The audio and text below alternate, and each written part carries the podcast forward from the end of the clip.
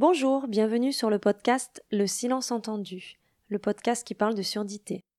Je suis Géraldine, la maman de Naël, qui est née sourd profond dans une famille entendante. Précédemment, j'ai partagé avec vous la première année de Naël, l'annonce de son handicap et le bouleversement émotionnel qui s'en est suivi dans ma vie. Aujourd'hui, Naël a 18 mois. La vague semble être passée, la tempête terminée et l'horizon ensoleillé. Je vous invite donc à poursuivre avec moi la découverte de ce handicap dit invisible. Le silence entendu.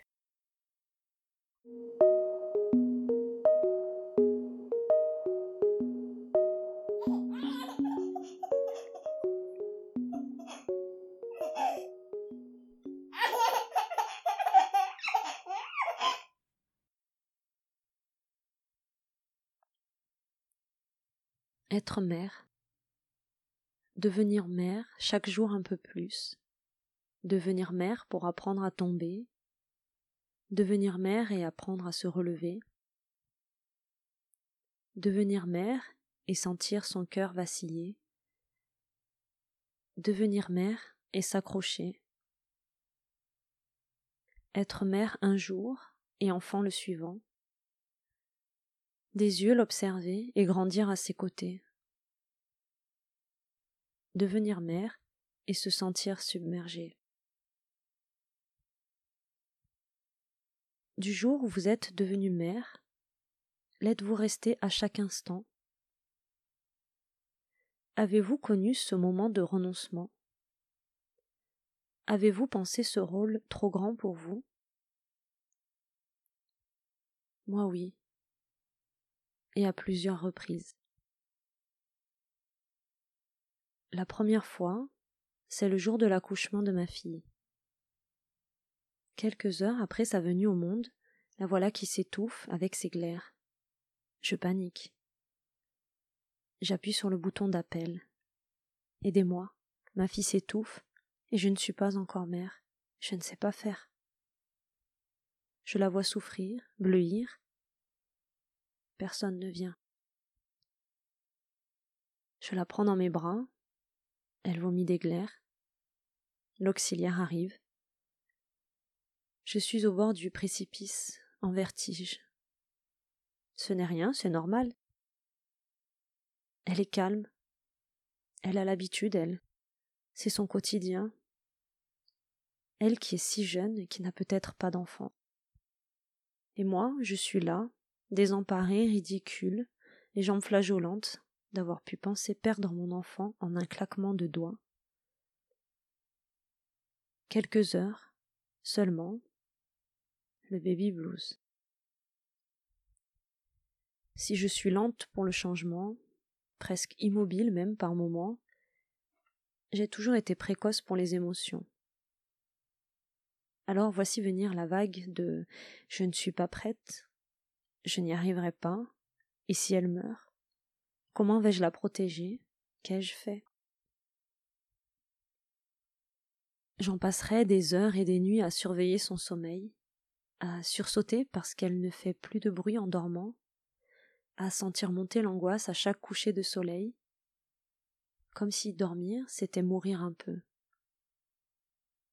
Devenir mère, c'est accepter de perdre.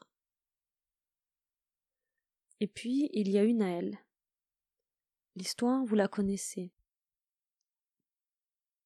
La sidération. Sortir de soi pour errer dans un ailleurs, courir, comprendre, saisir, interroger, douter, pleurer, espérer, accepter, renoncer, se ressaisir, avancer, redouter, oser, tenter, apprendre, rencontrer, partager. Se confiner. Devenir mère et perdre pied. C'était il y a un an. La vie, faite de mots, est devenue une vie de chiffres. 4, 24 sur 24, 66 mètres carrés, une heure de sortie, 15 jours, puis deux mois, partager, diviser, compter. Naël n'avait qu'un an, Il commençait à se mettre debout, à toucher à tout, à arracher et jeter ses implants. Et ma grande, mon premier bébé grandit trop vite, prise de terreur nocturne, d'angoisse, les cris aigus, les pièces qu'on ne peut plus quitter sans elle, les besoins intenses de câlins, de bisous, lui caresser la jambe pendant des heures pour qu'elle s'endorme, attendre que la fatigue fasse son travail, mal assise dans un lit trop petit, dormir sur un matelas pour ne pas la laisser seule, envie de disparaître, de couler au fond de la piscine, les yeux fermés et l'eau qui nous coupe du monde et nous enveloppe. La tension permanente, prise entre la réalité et les projections les plus pénibles. Avoir peur, peur de perdre sa mère, ne plus dormir et se demander chaque matin si tout va bien, écouter les chiffres, les statistiques, les pertes, être mère et ne plus en vouloir. Demander à pouvoir fermer la porte et les oreilles pour trouver la ressource et ne pas en avoir l'occasion. Devenir mère, devenir une étrangère, ne plus se reconnaître dans l'absence. Tout est parti. La patience, l'attention, l'empathie, la tendresse. Devenir mère et ne plus supporter ce que l'on est devenu, sèche, dure, agacée, fatiguée, irritable. Ne plus être mère, ne plus trouver la ressource, renoncer. Il y a un an, j'ai perdu pied. J'ai compris comment une mère pouvait devenir une mauvaise mère. J'ai compris que ce n'est ni un choix, ni une identité, ni un vice, mais des contextes, des situations, des failles. Je n'ai jamais violenté mes enfants, je vous rassure. J'ai la chance d'avoir une encre bien solide en moi pour me retenir en cas de dérive. Mais j'ai vu le chemin que l'on pouvait emprunter pour y aller. C'est un chemin qui n'a pas de nom, pas d'indication, pas d'issue. On ne le choisit pas à un carrefour. On l'emprunte sans le savoir. On s'y abîme parce qu'il est caillouteux, abrupt et glissant. Mais sans personne pour nous tendre une main ou nous montrer une autre voie, on peut y rester et même y progresser. En sollicitant de l'aide pour ma fille, j'ai trouvé une oreille et quelqu'un pour m'aider à comprendre, à exprimer, à déculpabiliser. On n'est pas un monstre parce qu'on se pense comme tel. On est juste humain. Une mère, une femme, une fille, une enfant, une sœur, une personne. Devenir mère et devenir soi. Il m'aura fallu presque un an pour parler à demi-mot de ce passage, de cette défaillance, de cette rencontre. Rien ne m'oblige à partager ça, si ce n'est cette intime conviction que je ne suis pas seule à avoir vécu cette expérience douloureuse. N'est-ce pas un rappel à l'ordre?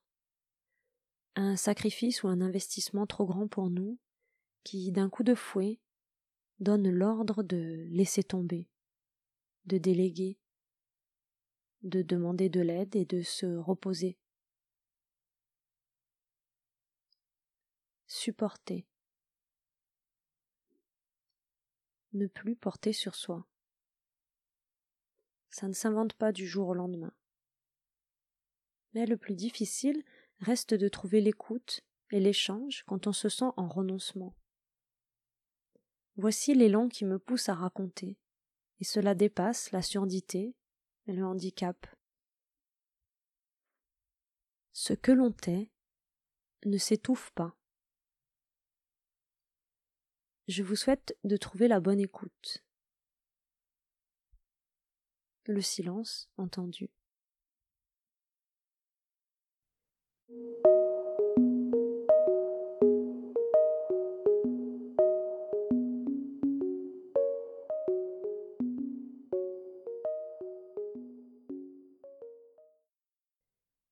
Merci pour votre écoute.